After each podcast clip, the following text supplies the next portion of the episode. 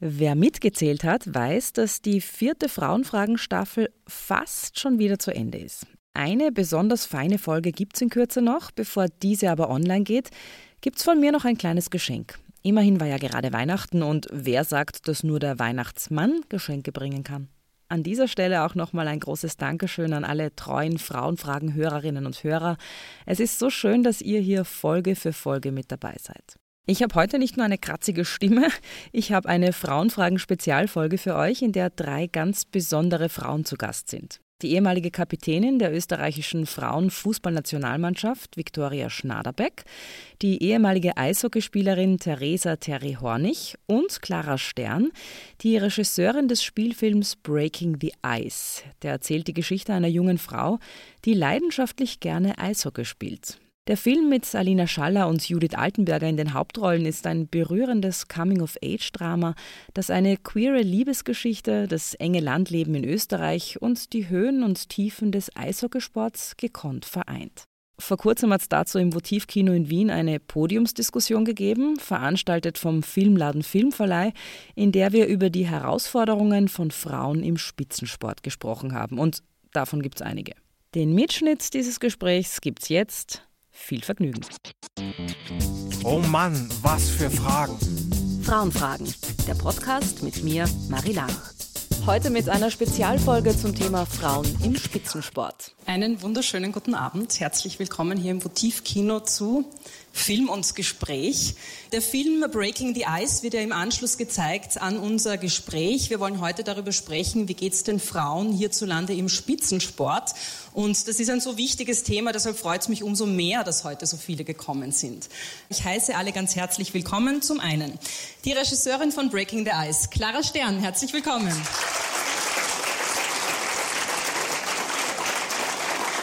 Außerdem heute bei uns die ehemalige Eishockeyspielerin Theresa Terry Hornig. Schönen guten Abend.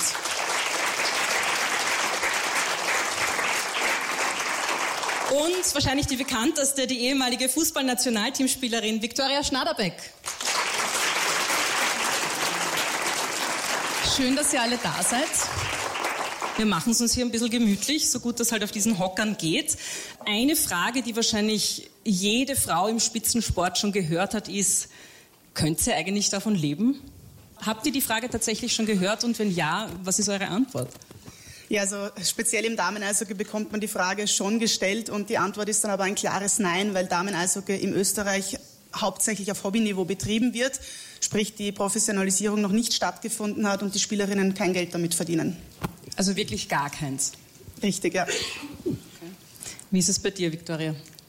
Ähm, ich bin oft auf die Frage angesprochen worden und meistens ist dann irgendwie ein Vergleich gekommen, gerade bei Bayern München damals mit David Alaba. Und dann wollten die meisten irgendwie eine Einordnung haben, aber ich habe das gar nicht wahrscheinlich definieren können, weil ich erstens nicht gewusst habe, was der David verdient. Und zweitens habe ich auch nie Auskünfte gegeben über meinen Verdienst, aber natürlich ähm, hat man auch schnell erkannt, dass das im Frauenfußball jetzt kein Aussagen für die Zukunft ist, sondern maximal äh, Hauptjob und das war es für mich in den letzten Jahren auch, wobei es in den Anfangsjahren äh, wirklich ja, minimale Aufwandsentschädigung war. Ich habe es mir angeschaut, ähm, die Zahlen in der österreichischen Bundesliga im Fußball. Ich glaube, bei den Frauen liegt der Verdienst so bei 600 Euro im Monat und bei den Herren ist es, glaube ich, ich bin in Mathe nicht so gut, aber ich, um ein Vielfaches mehr sind so um die 8000 Euro. Also da ist schon ein Riesenunterschied. Ähm, ja, ich glaube wahrscheinlich, wenn man das jetzt vielleicht äh, international oder global betrachten würde, ist der Unterschied sicher viel mehr als zehnfach. Also ich habe heute tatsächlich gelesen, dass es teilweise bis ins Hundertfache geht. Vor allem, wenn man mittlerweile die Summen der männlichen Kollegen kennt, ähm, wo für mich langsam schon Relation fehlt, beziehungsweise es schwierig ist dann einzuordnen, was das bedeutet, wenn man von 200 Millionen Transfers spricht. Insofern ähm, sind da Welten dazwischen. Und ich glaube, die Kluft ist nach wie vor sehr, sehr groß, wenngleich sie da in den letzten Jahren vor allem in den Top-Ligen schon einiges getan hat. Eben der Frauenfußball hat ja äh, wirklich Aufschwung erlebt in den vergangenen Jahren, äh, nicht nur, aber vor allem auch wegen eurer Leistung im Nationalteam. Äh, Eishockey ist, glaube ich, ein bisschen so eine Unbekannte für viele. Wahrscheinlich stellen sich sogar einige die Frage, ach so, Frauen spielen auch Eishockey. Clara, jetzt hast du einen Film gemacht, wo eben genau das Thema ist, wo man sehr gut sehen kann, wie es äh, jungen Frauen im Eishockey geht äh, hierzulande. Man sieht die leeren Stadien, man sieht das oder man spürt das davon Leben. Äh, also die Frage stellt sich gar nicht. Es gibt dann so eine Szene, wo es um einen möglichen äh, Transfer in die USA oder so geht. Wie bist du denn auf Eishockey gekommen? Also ich habe sehr früh die Idee gehabt, dass ich eine Profisportlerin als Hauptfigur haben will, weil es mir, glaube ich, ganz allgemein darum geht, was für Frauenfiguren sehen wir ähm, auf unseren Leinwänden, auf unseren Bildschirmen, äh, was für Vorbilder haben wir dadurch auch ähm, oder haben auch gerade vielleicht jüngere Frauen, die jetzt einen Film sehen oder welche Vorbilder hätten. Ich glaube, ich habe mir die Frage gestellt, wen, wen will ich jetzt als Vorbild gerade?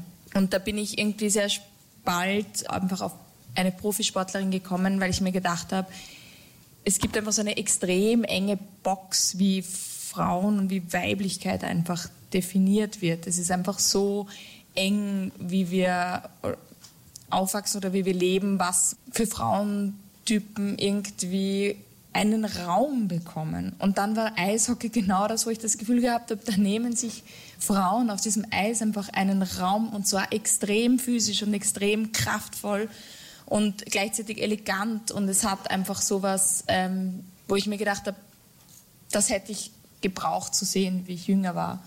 Einfach vielleicht, um auch manchmal das Gefühl zu haben, nicht nicht so dazuzugehören, obwohl ich selber nicht, oder vielleicht auch die Motivation zu haben, selber vielleicht mehr Sport zu machen oder dass es einfach eine Option ist. Und da kommen wir aber schon auch wieder zu der Geldfrage, weil wenn es keine Option ist, davon zu leben, dann ist es vielleicht auch keine Option für, für viele Eltern, ihre Kinder auf diesen Weg zu schicken etc. Und da gibt es dieses If She Can See It, She Can Be It äh, von Gina Davis Institute für Gender and Media. Und ich finde, das ist so wahr, weil wir halt ja auch nicht in einem dunklen Raum sitzen, sondern wir leben in unserer Gesellschaft und überlegen uns in diesem dunklen Raum, was werden wir mal, wenn wir groß sind, sondern wenn wir niemanden Fußball spielen sehen, Eishockey spielen sehen, wie sollten wir auf die Idee kommen? Wir werden heute versuchen, über unterschiedliche Bereiche noch zu sprechen. Äh, ich glaube, das Geld ist eine ganz zentrale Frage, die sich bei Frauen im Spitzensport einfach stellt. Wir haben es jetzt auch schon ganz gut gehört. Terry, du hast als junge Frau angefangen, Eishockey zu spielen. Da warst du noch ganz klein, äh, hast dann in Frauenmannschaften gespielt und warst dann vier Jahre lang als einzig aktive Frau in einem österreichischen Männerteam. Und ich finde das sehr spannend, weil du einfach beide Welten sehr gut kennst. Wo würdest du denn sagen, ähm, das Geld haben wir jetzt schon thematisiert, aber wo gibt es denn sonst noch Unterschiede? Ja, also es ist natürlich die finanzielle Frage, die wir schon angesprochen haben. In Kitzbühel habe ich die Möglichkeit gehabt, von diesem Sport zu leben und mich wirklich voll dem Sport zu widmen, den Trainingseinheiten. Und diese Trainingseinheiten sind dann auch wirklich der Hauptunterschied für mich gewesen, wieso ich diese Entscheidung getroffen habe. In Wien war es damals so, dass ich mit dem Damenverein die Möglichkeit hatte, zweimal die Woche aufs Eis zu gehen, maximal dreimal. Und in Kitzbühel hatte ich die Möglichkeit, zweimal pro Tag aufs Eis zu gehen, was einfach andere Trainingsbedingungen sind. Wir haben einen Kraftraum in der Kabine gehabt, was im, im Damen-Eishockey in Wien auch nicht der Fall war. Also ich kann mich erinnern, ich habe damals im Fit-In trainiert. Ähm, es hat die Möglichkeit gegeben, nach dem, nach dem Match essen zu gehen im VIP-Raum. Also es war die Rundumbetreuung, Physiotherapeuten in der Kabine, ein eigener Teamarzt, also diese ganze Rundumstruktur, die in der Alpsliga, wo ich gespielt habe, bei den Herren deutlich professioneller war. Und für mich war es damals keine Entscheidung, welche Liga ist besser oder wie auch immer. Für mich war es eine Entscheidung, dass ich in Österreich bleiben möchte weil mir die Ausbildung sehr wichtig war, mit dem Wissen im Hintergrund, dass ich nicht von dem Sport leben kann und wenn, dann maximal in der Herrenliga und eben nur solange ich spiele, dass ich mir da nichts aufbauen kann und wenn ich spiele, dann möchte ich professionell spielen. Du warst Torfrau äh, in dem Fall. Äh, vielleicht gib uns noch ein bisschen mehr Einblick. Äh, wie ist das denn? Äh, ist es einfach, als Frau in ein Männerteam überhaupt zu kommen oder ist es was sehr Ungewöhnliches? Ähm, nachdem ich die Erste war, die diesen Schritt gewagt hat im österreichischen Eishockey, war es sehr ungewöhnlich und ist auch von allen Seiten so kommuniziert worden. Also es waren Mannschaftskollegen dabei mit der Aussage, was machst denn du jetzt da? Es waren im Vorstand Funktionäre, die die gleichen Reaktionen gezeigt haben. Aber mit der Zeit habe ich mich dann da hineingearbeitet. Es ist dann immer mehr Anerkennung, Anerkennung gekommen von allen möglichen beteiligten Personen. Und vor allem auch durch die sportliche Leistung habe ich dann die Wertschätzung bekommen, die meiner Meinung nach die richtige war. Und Torfrau war ja, glaube ich, auch die einzige Option, äh, weil du ja körperlich das wahrscheinlich gar nicht stemmen könntest und Kontaktsport, glaube ich, auch nicht erlaubt ist als Frau in einem Männersport. Ähm, inwiefern, ähm, was bräuchte es denn, dass es normaler wird, dass Frauen in gewissen Rollen auch in Männerteams spielen können? Also ich denke speziell im Eishockey, wie du es angesprochen hast, ist das Körperspiel schon ein limitierender Faktor für die Feldspielerinnen. Im Tor ist es natürlich was anderes. Da, da ist es vielleicht ein bisschen die Körpergröße, die ein Hindernis für mich war.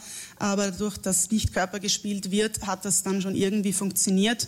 Meiner Meinung nach wäre es wichtig, nicht nur im aktiven Sport Frauen in Männermannschaften einzusetzen, sondern auch in den Positionen rundherum. Also ich für meinen Teil habe hauptsächlich in Mannschaften gespielt, wo im Management, auf der Trainerposition und in allen Positionen, die rundherum waren, eigentlich nur Männer gearbeitet haben. Und wenn man da mehr Frauen in diese Positionen bringt, die natürlich dafür qualifiziert sind, denke ich, dass man da schon ein deutliches Zeichen setzen kann.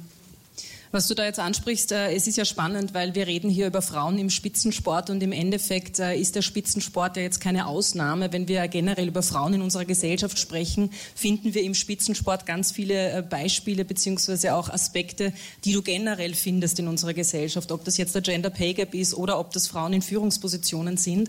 Also das ist sehr, sehr spannend, dass da Frauen im Spitzensport eben gar keine Ausnahme sind, obwohl oft so getan wird wie, oh, das ist jetzt sehr speziell, weil Frauen im Sport für manche immer noch was Spezielles Spezielles ist. Ich würde auch gern darüber sprechen, Vicky. Ähm, Frauen-Eishockey-Sport ist eben in Österreich äh, nicht wirklich etabliert. Da schaut es im Fußball ganz anders aus. Äh, wenn man sich aber das aktuelle Nationalteam anschaut, und auch bei dir war es ja so, du hast bei Bayern München gespielt, bei Arsenal und Tottenham. Äh, die meisten Spielerinnen aus dem aktuellen Nationalteam sind auch im Ausland. Äh, ist die Bezahlung der einzige Grund, warum man sich entscheidet, ins Ausland zu gehen, oder gibt es da noch andere Gründe? Um ehrlich zu sein, glaube ich, ist das Geld für, kein, für keine Spielerin, das würde ich jetzt mal behaupten, ein Grund. Ähm, das ist ein schöner Mitfaktor, aber ich glaube, der eigentliche Grund, wieso die meisten im Ausland spielen, ist, hat sportliche Natur. Ähm, einfach weil es im Ausland bessere Möglichkeiten gibt. Ähm, du hast das angesprochen. Ich glaube, hätten wir für den für das Geld angefangen, dann hätten wir gar nicht erstmal starten dürfen. Insofern war immer die Leidenschaft und ich glaube auch der Wunsch, ähm, die beste Version am Platz zu sein, also wirklich die beste Fußballerin zu werden, immer ganz groß. Und diesen Wunsch kann man im Ausland einfach noch besser erfüllen, weil eben bessere Trainingsbedingungen, bessere Ligen teilweise und natürlich bessere Bezahlung. Aber das war, glaube ich, nie der entscheidende Faktor der Gender Pay Gap, wir haben ihn kurz schon angesprochen, der ist in der Gesellschaft real. Seit dem 30. Oktober arbeiten Frauen in Österreich quasi gratis. Das wird im Fußball, braucht man gar nicht anfangen, glaube ich, oder im Sport darüber zu reden. Es wird ja dann oft argumentiert, dass äh, deswegen Frauen im Spitzensport nicht so viel verdienen wie Männer, weil die ZuschauerInnenzahlen nicht vorhanden sind bei Übertragungen im Fernsehen oder auch die Stadien sind leer. Man sieht das sehr schön dann in dem Film. Das sind einfach Geisterspiele, wie man sie dann nennt im Fußball. Und es fehlt oft an den Sponsoren Sponsoren. Und da beißt sich aber irgendwie die Katze in den Schwanz. Weil äh, wenig Zuschauer gibt wenig Sponsoren. Wenn keine Sponsoren sind, äh, wird es auch nicht im Fernsehen übertragen. Äh, wo sollte man denn eurer Meinung nach da ansetzen, damit sich da etwas ändert? Bei uns wird immer sehr oft gesprochen von gleicher Bezahlung, ähm, Equal Pay. Aber ich bin der Meinung, man kann erst über Equal Pay sprechen, wenn man von Equal Opportunities spricht, also wirklich von gleichen Bedingungen. Und genau da muss man ansetzen. Also es reicht nicht, Dinge halb zu machen und eine Frauenmannschaft ähm, zu integrieren, damit man sie hat, weil ähm, dann braucht man nicht anfangen zu vergleichen. Oder bei uns wird sehr gern verglichen, wie viel Einnahmen, wie viel Zuschauerzahlen. Das sind so die, die Fakten oder die Statistiken, die man sehr schnell zur Hand nehmen kann, aber ich drehe das dann immer sehr gern um. Also wird auch verglichen, wie viele Leute im Marketing bei den Frauen und bei den Männern sitzen. Ähm, für mich ist es ganz logisch, wenn einer im Marketing, im Sponsoring und im Ticketing sitzt. Bei Männern sind es 20 mal so viel. Ähm, dass dann der Output ein ganz anderer ist, ist für mich ganz selbstverständlich. Ähm, insofern glaube ich, muss man, muss man, darf man da nicht Äpfel mit Birnen vergleichen und muss man wirklich äh, vielleicht äh, kritisch hinterfragen ähm, und fair bleiben, wenn man diese Vergleiche aufstellt. Also ich bin da immer wieder verblüfft, dass da auch Experten diese, diese Vergleiche aufstellen, aber eigentlich nicht wirklich ähm, in die Tiefe schauen. Und ich glaube, erst dann kann man wirklich auch über ähm, die Einnahmen sprechen, die dann rauskommen, weil man hat zuletzt gesehen, wenn es Plattformen gibt, wenn es äh, beispielsweise den ORF gibt, die alle Spiele übertragen, wenn es ähm, in anderen Ländern ähm, TV-Sender, Radiosender, was auch immer gibt, die das zeigen, dann ist das Interesse auch da und dann ist auch ähm, eine gewisse Nachhaltigkeit gegeben, dass äh, die Leute wieder einschalten oder wieder ins Stadion kommen und dann ist es wieder eine positive Spirale und ich glaube, genau da kann man ansetzen. Also Dinge nicht halb zu machen, sondern wirklich Commitment zu zeigen, auch Investment. Ich vergleiche es sehr gern mit Startups. Ähm, da musst du irgendwann anfangen, musst du pushen und letztendlich, ähm, wenn du harte Arbeit reinsteckst, glaube ich, und das Produkt passt, die Qualität passt, wird sich das am Ende lohnen. Ich habe im Frauenfragen-Podcast auch schon thematisiert, wie das denn sein kann, dass eben Frauen so viel weniger verdienen im Spitzensport. Und ein ehemaliger österreichischer Fußballer hat mir dann gesagt, na ja, die Leistung kann man äh, ja nicht ganz vergleichen, weil eben Frauen unter anderen Bedingungen spielen, beziehungsweise auch der Konkurrenzkampf nicht so groß ist. Was sagt ihr dazu? Weil es trifft ja im Endeffekt auf jede Sportart dann zu. Ist ja nicht nur im Fußball so. Ich meine, dass der Konkurrenzkampf nicht so groß ist. Natürlich spielen weniger Frauen speziell Eishockey als Männer Eishockey spielen. Andererseits denke ich mir, die Herausforderungen, die Frauen zu bewältigen haben, können auch mehr, mehr wertgeschätzt ein Mann spielt Fußball, spielt Eishockey, lebt davon und kann sich hauptberuflich auf den Sport konzentrieren. Wenn ich jetzt speziell ans Eishockey denke, sind das Mädels, Damen, die in die Schule gehen, die studieren, die einen 40-Stunden-Job nebenbei haben oder wie man es nennen will. Und das sind einfach andere Möglichkeiten, wenn man neben einem 40-Stunden-Job noch die Zeit investiert ins Training, um auf ein professionelles Niveau zu kommen. Also da haben von mir zumindest die Frauen auf jeden Fall sehr viel Wertschätzung. Und Vicky, du hast es ein bisschen schon anklingen lassen, da geht es ja wahrscheinlich auch um so Themen wie, äh, es gibt dann auch keine Kaderschmieden, wo von klein auf einfach gescoutet wird und geschaut wird, wo sind denn jetzt die Nachwuchstalente und die von klein auf gefördert werden. Ich kann nur von mir sprechen und das liegt natürlich jetzt schon einige Jahre zurück, aber ich weiß noch, als ich angefangen habe, ähm, war es für mich gar kein Thema. Ich musste in einem Burschenteam spielen, weil es gab in meinem Bundesland, in der Steiermark, ich kann das jetzt also aussprechen, kein einziges Mädchenteam.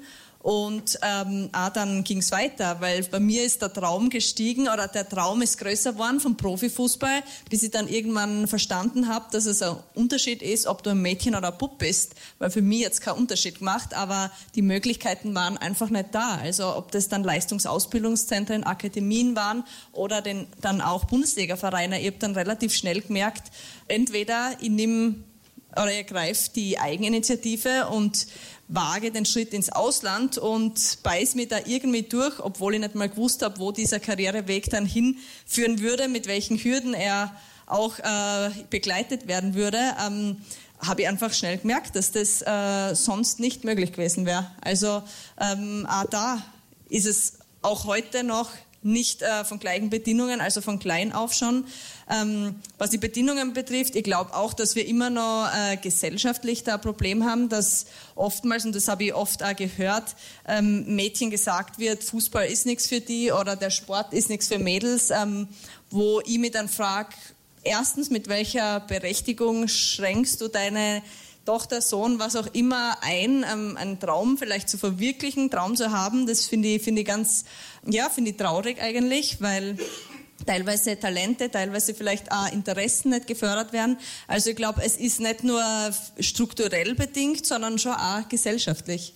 Das ist sehr spannend, was du jetzt sagst, weil das trifft auch da wieder nicht nur auf den Spitzensport zu. Äh, ich war letztens erst bei einer Veranstaltung, da ging es äh, um Frauen in, in naturwissenschaftlichen Berufen und in der IT. Und da gibt es Untersuchungen, wo Frauen genau das hören dass sie eben nicht geeignet sind und dass Mathe und das alles ja nichts für sie ist. Das fängt an bei der Oma über die Mutter bis zu den Lehrern in der Schule, die genau solche ähm, Klischees dann weitergeben. Und natürlich wird es dann schwierig als Frau, sich da durchzukämpfen. Und du hast vom Kämpfen gesprochen. Wenn ich dir jetzt zugehört habe, ist bei mir so das Bild entstanden, dass äh, Frauen im Spitzensport äh, alles überspitzt formuliert äh, Einzelkämpferinnen sind. Und ich finde es sehr schön im Film, auch du äh, stellst es ein bisschen so dar. Also ich greife jetzt ein bisschen vorweg, aber ihr werdet es sehen. Äh, das Team, das hier porträtiert wird, ist nicht unbedingt ein eingeschweißtes, das gut miteinander harmoniert, sondern das sind lauter Einzelkämpferinnen und die Stimmung ist durchaus, um jetzt das Wort zu verwenden, eisig, was gut passt. Inwiefern war dir das wichtig, auch da das nochmal aufzuzeigen, dass die Strukturen vielleicht verantwortlich sind dafür, dass dann Frauen zu Einzelkämpferinnen werden und eben kein Team sein können? Ich glaube, dass grundsätzlich das Thema der, der Frauensolidarität es wird nicht attraktiv gemacht, sondern es wird dann eben dadurch, glaube ich, dass wir auch in der Kunst, äh, ich nehme an, beim, beim, Sport auch eigentlich geprägt sind von diesem männlichen Geniegedanken, so dieser Star, der dann eben der eine Star des Teams auch ist vielleicht. Das führt dann dazu, dass man nicht dazu ausgebildet wird, also ich rede jetzt gar nicht über die berufliche Ausbildung, sondern von gesellschaftlicher Ausbildung, darauf zu schauen, was können wir einander geben und wo können wir einander äh, unterstützen. Und es bringt uns nichts, einzelne Frauen durch die gläserne Decke zu bringen und sie machen die Decke hinter sich zu, sondern es geht darum, eine Leiter zu bilden. Und da eben, so wie du angesprochen hast, es geht nicht nur darum, sind, sind die Sportlerinnen, ähm, also, oder ihr beide gesagt habt, sondern wie schaut rundherum das Management aus? Und genauso ist in jeder anderen, ist in der Filmbranche ja genau das Gleiche, sozusagen, wer, welche Vorbilder hat man? Hat man Produzentinnen auch? Hat man Kamerafrauen? Also, wo sieht man die Vorbilder? Wo kann man gemeinsam die Gesellschaft dann so bilden, dass jede den, wie ein Puzzlestein halt vielleicht im richtigen Platz findet. Und da ist einfach die Solidarität ein wichtiges Thema und ich habe es eben schön gefunden, dass eben auch gerade eben ein Teamsport zu wählen für den Film, um das eben zu porträtieren, dass wir, glaube ich, ich glaube sehr stark ans Herdentier, lass, lass, lass so, wenn ich so mal irgendwie.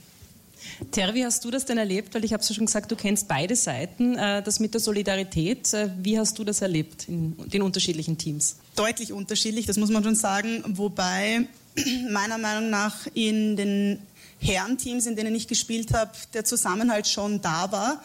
Aber dieses klassische Klischee von den Grüppchenbildungen dann bei den Herren fast noch mehr war als bei den Damenteams. Also speziell in Kitzbühel haben wir dann die Einheimischen gehabt und die Imports und das waren einfach zwei unterschiedliche Mannschaften, die miteinander nichts zu tun hatten. In den Damenteams ist es schon, dass sehr viel in Richtung Teambuilding gemacht wird, dass der Zusammenhalt da ist und dass es eben nicht nur um finanzielle Ressourcen geht, um den Sport auszuüben, sondern dass es um Leidenschaft geht, um Zusammenhalt, um Teamfähigkeit, um Zielstrebigkeit und um gemeinsame Erfolge, die man erreichen will. Ich möchte kurz ein, was Aktuelles einbringen. In der Fußball-Bundesliga hat es ja diese Woche eine Neuerung gegeben, beziehungsweise ist die Meldung rausgegangen, dass Frauenförderung ein Lizenzkriterium wird. Das heißt, die Vereine müssen, damit sie eine Lizenz erhalten, künftig unter anderem zum Beispiel eine eigene Frauenmannschaft aufweisen oder Kooperationen eingehen, die in irgendeiner Form äh, Frauen fördern in, in ihrem Sport. Wie ist denn das zu beurteilen? Es ist auf der einen Seite natürlich toll, wenn Rapid und Salzburg darüber nachdenkt, in der Bundesliga eine eigene Frauenmannschaft zu machen, aber ist das genug? Oder wie ernst ist es überhaupt zu nehmen? Wir sprechen ja oft über Frauenquoten im vielleicht Wirtschaftskontext und das ist ja auch die Diskussion. Ist es gut, ist es nicht gut? Und ich glaube, man kann das jetzt komplett äh, übertragen auf den Fußball.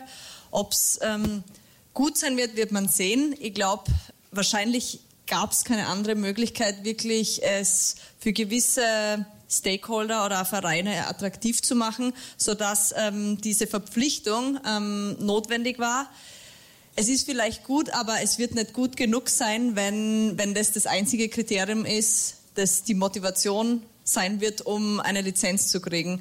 Weil ich glaube, die Motivation soll ja ganz andere sein und da braucht es eben auch ähm, in den verantwortlichen Positionen ein anderes Team und du hast es angesprochen, äh, viel diverser. Ich glaube einfach Leute, die andere vielseitige Denk- Weisen oder vielleicht ähm, ja, Ansätze mit reinbringen. Ich glaube, nur dann hast du die Möglichkeit, A, zu erkennen, dass das tatsächlich ein Mehrwert ist und nicht nur die Pflicht erfüllt.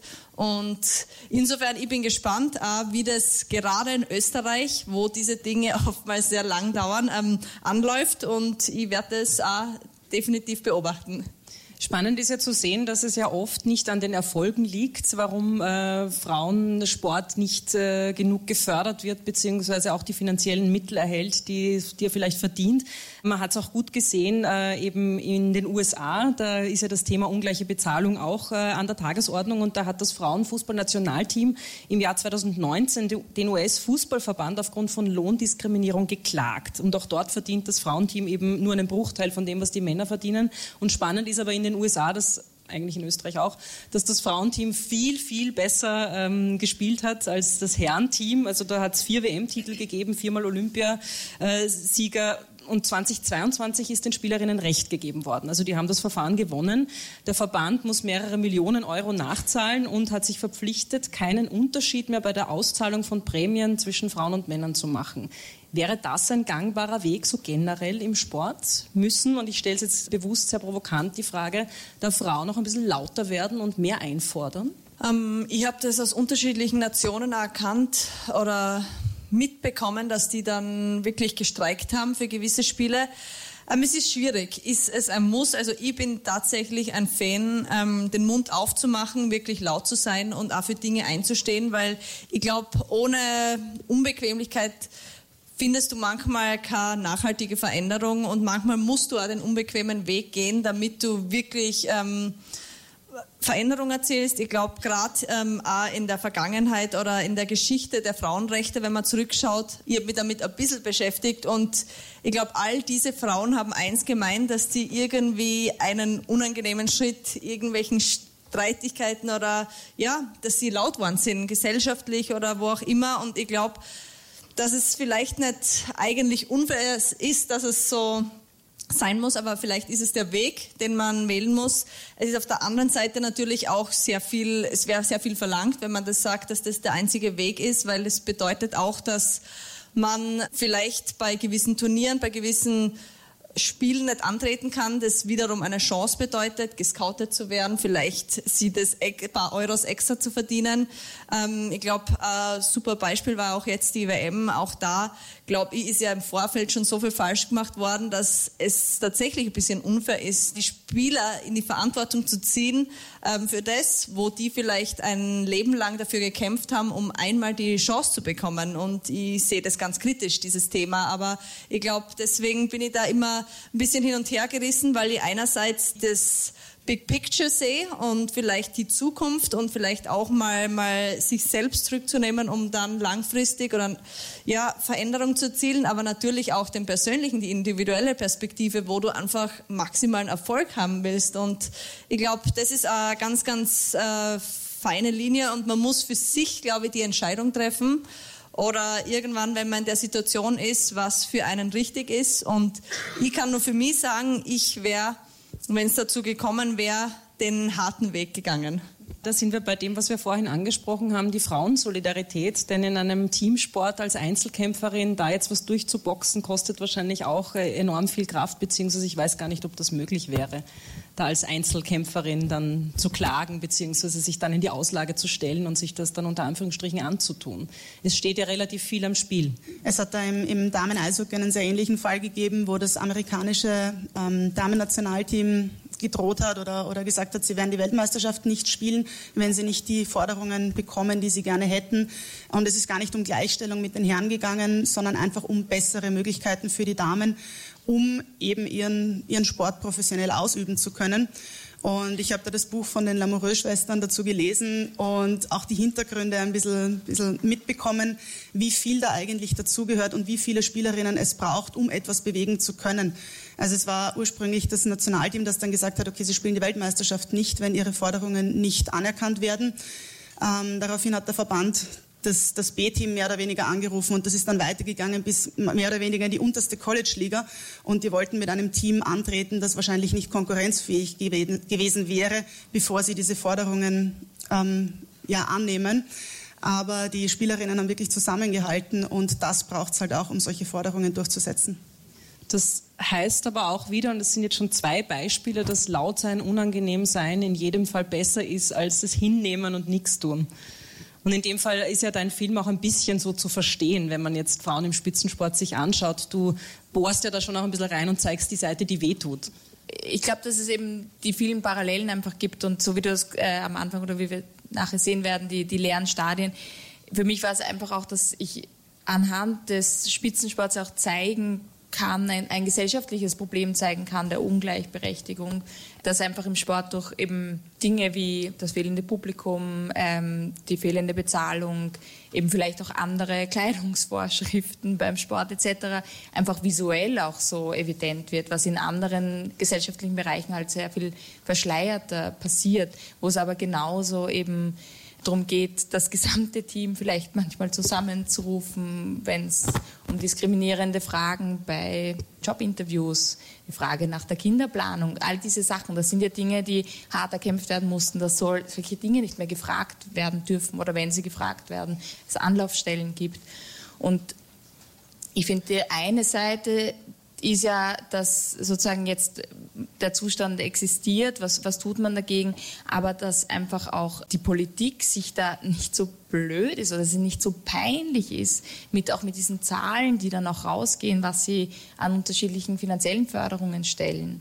Also dass das einfach noch in Ordnung ist, zum Beispiel beim Eishockey Männer, den Männern einfach ein ganz anderes finanzielles Paket zur Verfügung zu stellen als den Frauen das ist ja eigentlich das, wo, wo man jetzt nochmal anknüpfen muss und wo, wo ich mir einfach denke, wie kann es sein, dass die Politik darauf wartet, dass diejenigen, die es betrifft und deren Job eigentlich was gesamt, also was komplett anderes ist, äh, die Initiative ergreifen. Wir wollen ja heute hier vor allem über die Herausforderungen sprechen, die Frauen im Spitzensport erleben, äh, aber auch ein bisschen nach Antworten suchen, wie es eben anders sein könnte. Ein paar Dinge haben wir jetzt hier schon angesprochen. Etwas, was du jetzt äh, erwähnt hast, das hätte ich jetzt so gar nicht im Kopf gehabt. Die Frage nach der Familienplanung, die man natürlich kennt aus aus allen möglichen Bereichen im Job, dass vor allem Frauen um die 30 gefragt werden, wie schaut es denn aus, möchtest du irgendwann Kinder haben? Wie ist das denn tatsächlich dann bei euch im, im Spitzensport? Äh, ist das etwas, das Frauen gefragt werden? Weil wenn ich jetzt weiterdenke, natürlich, weil man investiert ja auch in diese Personen, vielleicht sogar mehr als in anderen äh, Branchen. Sind das dann Fragen, die kommen? Also im, im Damen-Eishockey ist es eigentlich keine Frage, die wirklich oft kommt, weil die Spielerinnen das ja nicht hauptberuflich machen, nicht viel dafür bekommen. Natürlich ist es schlecht für die Mannschaft, wenn eine Spielerin wegfällt, aber das ist dann auch schon das einzige Problem, das die Mannschaft betrifft und sonst sind es eher Dinge, die die Spielerin persönlich betreffen bei solchen Fragen nach Familienplanung. Im Fußball wurde die Frage lange nicht gestellt, weil es einfach keine Möglichkeit gab, ähm, Sport und Familie zu vereinbaren. Es gab erst ähm, oder es gibt erst seit kurzem den Mutterschutz, der durch die FIFA endlich eingeführt wurde. Das heißt, es gibt mittlerweile und eh, Gott sei Dank auch sehr viele, die jetzt das auch sehr, sehr wirklich da Vorbilder sind, die Kinder bekommen haben, wieder eingestiegen sind. Das heißt, es gibt da gute Regelungen. Ich weiß es nicht aus, wie es bei anderen ist, aber die Frage, war jetzt bisher in der Vergangenheit eben noch nicht wirklich so Thema. Es wird spannend sein, wie das sich das entwickelt, nachdem dieser Mutterschutz erst sehr kürzlich eingeführt wurde. Fakt ist, dass die Frage einfach nicht gestellt werden darf gerade im Fußball ähm, habe ich mir sagen lassen, sagt so der Volksmund, mit 27, 28 ist das eigentlich eh schon ein Alter, wo man ans Aufhören denken kann, äh, auch bei den Männern nämlich. Und da stellt sich dann überhaupt die Frage äh, nach der Familienplanung, weil ich denke mir so, mittlerweile ist, ich habe es jetzt nicht im Kopf, aber so Anfang 30, glaube ich, das Alter, wo in der Regel Kinder kommen. Insofern. Also erstens ich glaube, es verschiebt sie nach hinten, also sowohl bei Männern als auch bei Frauen. Bei Männern ist es kein Problem, die haben so viel Geld, dass die oftmals ähm, Kinder erzeugen können, wie sie wollen und weil es finanziell keine Rolle spielt. Ähm, bei uns Frauen ist es äh, Unterschied gewesen, aber es stellt sich die Frage tatsächlich. Also ähm, ich glaube, es muss diese Vereinbarkeit geben oder Natürlich ist es dann oftmals eine persönliche Entscheidung, ob man das möchte, aber ich habe eben auch gute Freundinnen, die sich dafür entschieden haben, nachdem sie Kinder bekommen haben, wieder einzusteigen. Und da ist es auch so, dass die Ressourcen mittlerweile nicht nur da sind. Also es gibt, nachdem man vielleicht mentale, physische Erkrankungen oder Verletzungen hat, gibt es mittlerweile schon Reha-Konzepte, wobei mental auch nicht so, aber nach Geburten gibt es diese nicht noch. Also auch da gibt es viel zu wenig Unterstützung und viel zu wenig Erfahrung und Ressourcen, damit man auch da das eigentlich total gleich mäßig macht, weil bei den Männern ist das kein Thema. Also die haben meistens ihre Kindermädchen, sodass sie in der Nacht eh nicht aufstehen müssen und all diese Dinge werden äh, bei Frauen nicht berücksichtigt und ähm, stellen auch ein Problem dar, weil man sich das dann doppelt überlegt.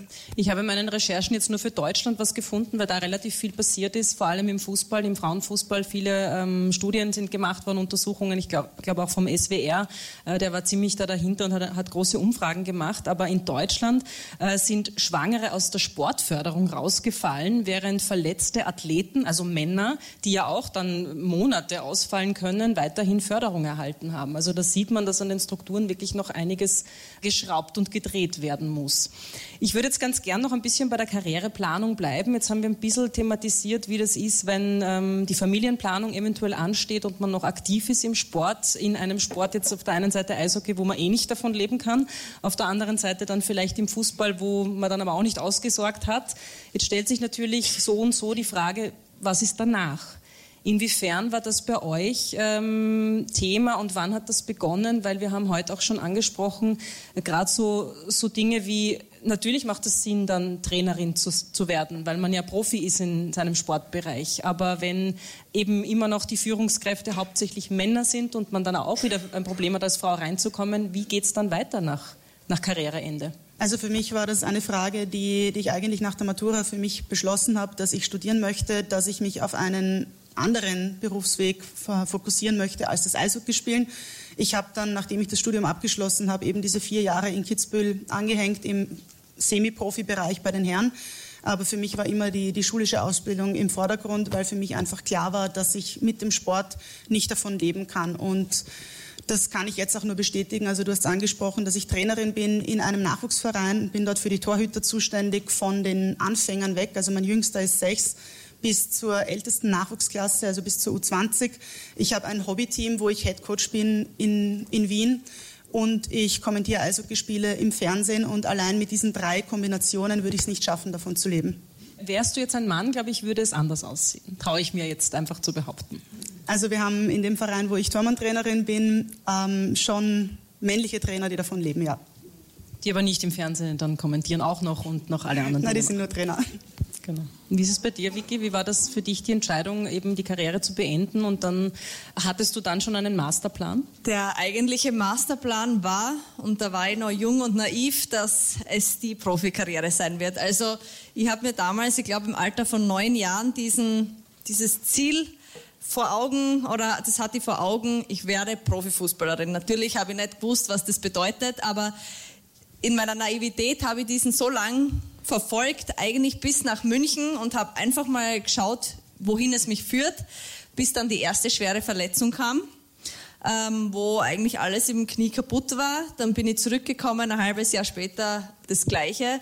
Und ich war bei vielen Ärzten, die meisten haben mir geraten, aufzuhören.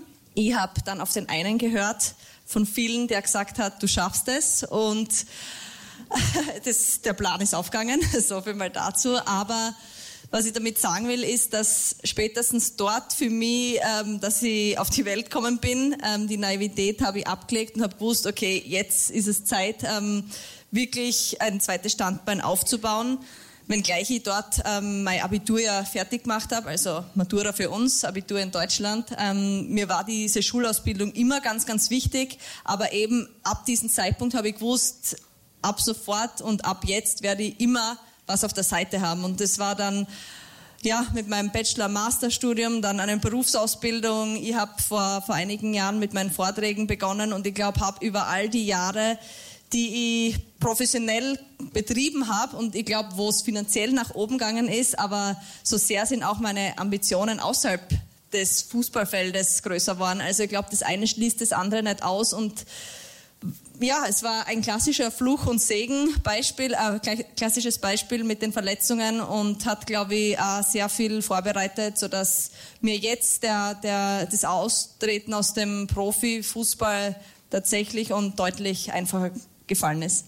Und ich glaube, wir dürfen es an dieser Stelle jetzt schon sagen. Du hast eine Agentur gegründet, wo du dich äh, vorrangig um Sportlerinnen küm kümmern möchtest, beziehungsweise die unterstützen möchtest in allen Bereichen, die jetzt nicht per se mit dem Sport zu tun haben, also eben nicht klassische Trainerin, sondern äh, PR, äh, Selbst, Selbstwert, glaube ich, ist auch so ein großes Thema. Dann auch die Selbstvermarktung, eine Marke kreieren. Und da kommen wir ein bisschen wieder zu dem Thema, was wir vorhin mit Frauensolidarität, glaube ich, auch thematisiert haben. Ähm, welche Chance siehst du denn darin, dass da Frauen Frauen ähm, auch daran arbeiten, wie sie nach außen wahrgenommen werden und sich selbst dann auch ihr eigenes Bild kreieren. Weil ich glaube, das ist ja oft dann die Falle, in die man als junge Sportlerin tappt. Die Medien stürzen sich drauf und machen sofort irgendetwas aus dir. Erstmal muss ich vielleicht äh, richtigstellen, dass es nicht nur Sportlerinnen sein werden, sondern wir, oder ich möchte da tatsächlich inklusiv sein, also keine ausschließen, aber natürlich ein, ein großer Motivationsfaktor war für mich ähm, Gleichberechtigung und da es da Sportlerinnen tatsächlich immer oder mehr ähm, ungleichberechtigt werden, wird es logischerweise wahrscheinlich auch vermehrt Sportlerinnen geben in der Agentur. Und ähm, für mich eine große Motivation war einfach Möglichkeiten zu kreieren, ein Ökosystem zu bilden, ähm, Frauen vielleicht zu helfen finanziell, die paar extra Euros zu verdienen, aber auch eben eine Marke zu kreieren, sich bewusst zu sein, dass man mehr ist als nur die Sportlerin, dass man ich glaube, das ist das Wichtigste, dass man immer ein Mensch ist, dass man eine Geschichte hat. Und ich glaube, darum geht's mir, mir, also diesen Mensch zu sehen und ähm, da vielleicht passende Matches zu finden, egal ob das dann Sponsoren sind, ob das Medienpartner sind, um dann vielleicht auch nach der Karriere ähm, mehr Möglichkeiten zu haben, weil eins steht für mich ganz klar fest, der Sport ist eine sehr, sehr gute Schule. Man lernt nicht nur vielleicht gut Fußball zu spielen, Eishockey zu spielen, sondern man lernt sehr viel fürs Leben. Man lernt ähm, ganz, ganz wesentliche ähm, Einstellungen und Werte, die man, glaube ich, auch später noch braucht. Und ich glaube, das darf man nicht unterschätzen. Und auch darum geht es, ähm, diesen Übergang so, so gut wie möglich zu gestalten. Clara, wir haben es heute schon kurz gestreift, auch so die Rolle der Medien. Inwiefern glaubst du denn, äh, haben Medien auch die Verantwortung und eben auch du als Filmschaffende da Du hast es schon angesprochen, es war dir wichtig, ein anderes Frauenbild zu zeigen, aber da auch einfach äh, an Strukturen zu rütteln. Ich glaube, dass grundsätzlich die, die Kunst und der Sport eben sehr, sehr aus ähnlichen Strukturen kommen. Das heißt, ähm, es gibt große Machtgefälle, es gibt die paar, die vielleicht im Rampenlicht stehen, es gibt ähm, vielleicht auch den gleichen Machtmissbrauch, wenn wir jetzt auch vielleicht äh, jetzt nur kurz über MeToo, all diese Dinge, das sind ja, ähm, weil einzelne Leute wahnsinnig große Träume davon haben, was sie in dieser Gesellschaft tun wollen. Und dadurch machen sie sich halt auch sehr verletzlich, weil sie diesen großen Traum haben. Und ich glaube, das, wo die Medien oder für mich der, der Film oder so wie ich Filme machen möchte, die Verantwortung ist, ist, dass wir auch eine Mischung aus einem realen Porträt, ebenso eine, eine realistische Darstellung unserer momentanen Gesellschaft, aber wir haben auch die Möglichkeit, eine Utopie aufzuzeigen. Und wir haben auch die Möglichkeit äh, zu sagen, das ist die Welt, wie wir sie uns wünschen und wie sie gar nicht so unmöglich wäre. Und da geht es eben darum, was, was für Rollen können Männer und Frauen in unserer Gesellschaft spielen. Es geht nicht nur um, um Gleichberechtigung, es geht ja ganz groß eigentlich auch um, um die Frage, ähm, zeichnen wir ein realistisches Bild unserer Gesellschaft, auch was Diversität angeht. Und ich glaube, dass wir jetzt ganz, ganz hart diesen Gleichberechtigungskampf führen müssen, weil er so ähm, massiv drückt. Aber im Endeffekt geht es auch darum, irgendwann, dass wir uns lösen können, vielleicht von diesen, dieser Binarität dieser, dass wir uns die ganze Zeit vorhalten müssen, was ist der Unterschied zwischeneinander, statt dass wir uns auf die Gemeinsamkeiten berufen. Möglichkeiten, glaube ich, zur Veränderung haben wir sehr, sehr viele. Wir müssen sie auf jeden Fall nutzen. Insofern vielen Dank für deinen Film, denn auch der ist eine Möglichkeit, einfach ein bisschen die Bilder zu verschieben und neue Bilder aufzuzeigen. Vielleicht einen letzten Punkt, bevor es dann wirklich zur Filmvorführung geht, den ich gern ansprechen möchte, weil ich ihn auch doch sehr spannend finde. Wir haben heute schon gehört, ähm, oder wir werden es danach sehen, leere Stadien, äh, kaum Fördergelder, man muss sich um Sponsoren bemühen. Das hat doch auch, und gerade im Sport merkt man es oft, äh, ich sehe es im Tennis, da ist es irgendwie so ganz offensichtlich, aber wahrscheinlich im Teamsport dann auch, welche große Rolle die Psyche äh, spielt. Und man sieht es bei dir im äh, Film bei der Eishockeymannschaft dann auch oft, wenn die eine Probleme hat, dann spielt man halt auch nicht so gut. Inwiefern fließt das denn auch noch ein auf den Sport, wenn man das Gefühl hat, man, man, muss ständig ankämpfen und kriegt nie die Aufmerksamkeit, die man eigentlich verdient hätte. Ähm, um vielleicht auf die Eingangsfrage einzugehen, wie wichtig die Psyche ähm, ist. Ich glaube, wir beide haben vielleicht die Ausbildung, ihr Wirtschaftspsychologie, du hast Psychologie studiert und wir haben jetzt auch den Sport betrieben und ich kann nur von meiner Seite sprechen. Also die Psyche ist enorm wichtig. Ähm, ich glaube, so wichtig, dass immer noch nicht genug Aufmerksamkeit gesellschaftlich, äh, in den Mannschaften gerichtet, darauf gerichtet wird, weil während wahrscheinlich irgendwelche Verletzungen noch ja, selbstverständlich sind, sind einfach mentale Erkrankungen noch nicht selbstverständlich und ich habe auch Mitspielerinnen ähm, gehabt, die darunter gelitten haben, die irgendwelche Verletzungen vorgetäuscht haben, um ihre eigenen Angstzustände, ähm, um das, um kein Spiel spielen zu müssen. Ähm, und das ist eigentlich traurig genug. Ähm, ich habe selber viele Verletzungen gehabt, wo ich wirklich gemerkt habe, wenn deine Psyche nicht bereit ist, dann ist auch dein Körper nicht bereit. Also ich hatte Gott sei Dank ganz viel tolle Unterstützung von Sportpsychologen und war da selber hat der Umfeld, das total offen damit war, aber ich kann das einfach nur raussagen. Also ähm, Hilfe anzunehmen ist keine Schwäche, sondern eine Stärke und es ist nicht was, was die schwächer macht, sondern eben tatsächlich stärker. Also das ist mir ganz wichtig, auch in dem Raum vielleicht nochmal gesagt zu haben. Aber die Frage hat eher darauf abgezielt, inwieweit das äh, vor allem für Frauen im Spitzensport ein Thema ist, weil da dieser Aspekt noch dazu kommt, nämlich den haben ja die Männer nicht, weil die werden, die kriegen Applaus für das, was sie tun. Sie können davon leben und sie können total darin aufgehen. Und als Frau hast du einfach so viele Dinge noch zu bewältigen und musst noch dagegen ankämpfen, dass die Anerkennung auch nicht kommt. Natürlich spielt es mit rein, aber ich glaube, wenn wir über Psyche sprechen, dann hat, ist es geschlechterneutral. Ähm, ich glaube, Psyche ist für uns alle, egal ob Mann, Frau oder was auch immer, wichtig, relevant und hat, glaube ich, keine Grenzen. Ich lasse dieses Plädoyer jetzt einfach so stehen, weil es wirklich wichtig ist. Äh, mentale Gesundheit, äh, ein groß, großes, großes Thema, über das wir, glaube ich, auch noch lange diskutieren könnten. Überhaupt könnte ich mit euch noch stundenlang weiter diskutieren, aber wir haben ja hier noch ein Publikum, das einen großartigen Film sehen möchte. Breaking the Ice, eine große Empfehlung von mir. Vielen lieben Dank für dieses Gespräch und eure Einblicke in eure Arbeit. Dankeschön. Danke, danke. danke. Das war Frauenfragen, der Podcast mit mir, Marie Lang. Mischung, Tonstudio Wunderbar. Besonderer Dank geht an Elisabeth Gollackner, Andreas Gstettner, Philipp Preuß, Klaus Thüry und alle Frauen, die mich tagtäglich inspirieren.